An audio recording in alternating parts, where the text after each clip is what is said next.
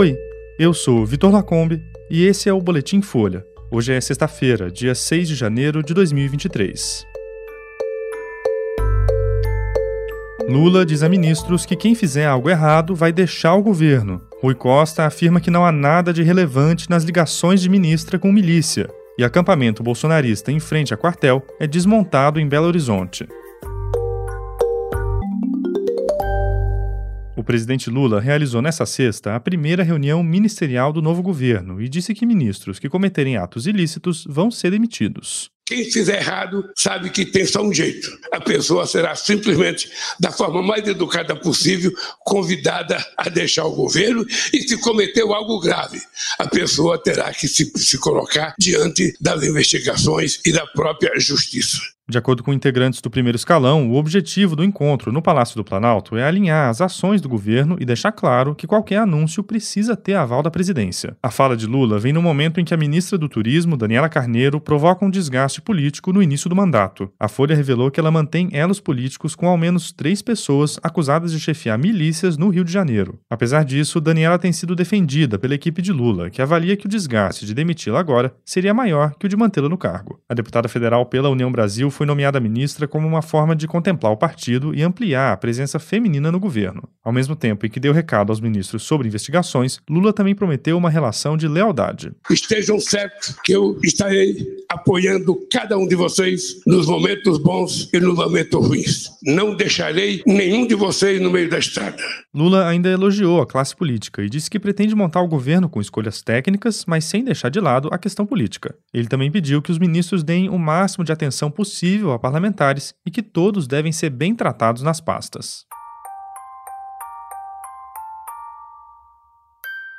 Depois da reunião, o ministro-chefe da Casa Civil, Rui Costa, disse que não existe nada relevante nas revelações sobre o elo da ministra Daniela Carneiro com milicianos do Rio. Costa disse que o assunto não está na agenda do governo. Na sexta, a Folha fez a nova revelação de que o grupo político da ministra do Turismo é alvo de um inquérito que inclui até ameaças armadas na obtenção de licitações no Estado. O prefeito de Belfort Roxo, Wagner Carneiro, que é conhecido como Vaguinho e casado com Daniela, foi denunciado junto com 24 pessoas no caso. O Ministério Público acusou os indiciados de peculato, fraude à licitação, organização criminosa e concussão, que é quando um servidor público exige vantagem indevida. O tribunal aguarda a resposta dos acusados para analisar se aceita ou não a denúncia. Procurado, o prefeito não se manifestou. Daniela Carneiro foi a deputada federal mais votada do Rio de Janeiro. A campanha dela foi marcada pelo apoio irregular de policiais militares e pelo ambiente hostil e armado contra adversários políticos. Membros da oposição repercutiram o caso. O deputado federal Eduardo Bolsonaro, do PL, escreveu no Twitter: é CPX para um lado, milícia para o outro, a quadrilha não brinca em serviço.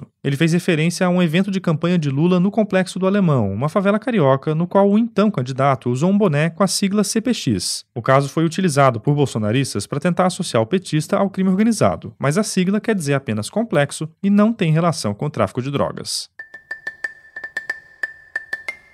E um acampamento de apoiadores do ex-presidente Jair Bolsonaro em frente a um quartel do Exército foi desfeito nesta sexta em Belo Horizonte. A estrutura estava montada há 50 dias. O desmonte foi feito pela Guarda Municipal e o setor de fiscalização urbana. Manifestantes reagiram, tentando impedir a remoção dos equipamentos e a saída de caminhões que levariam as estruturas do acampamento embora, mas foram contidos. Segundo a prefeitura da capital mineira, a estrutura era ilegal, já que não tinha licenciamento do município. O poder público também informou que havia reclamações diárias de moradores da região de pedestres e de motoristas sobre transtornos causados pelo acampamento, como som alto, sujeira, bloqueio do passeio e da via. Um representante do Exército que acompanhou a operação de retirada afirmou aos manifestantes que eles poderiam continuar no local. Depois da saída dos caminhões e da Guarda Municipal, parte deles se manteve no quartel.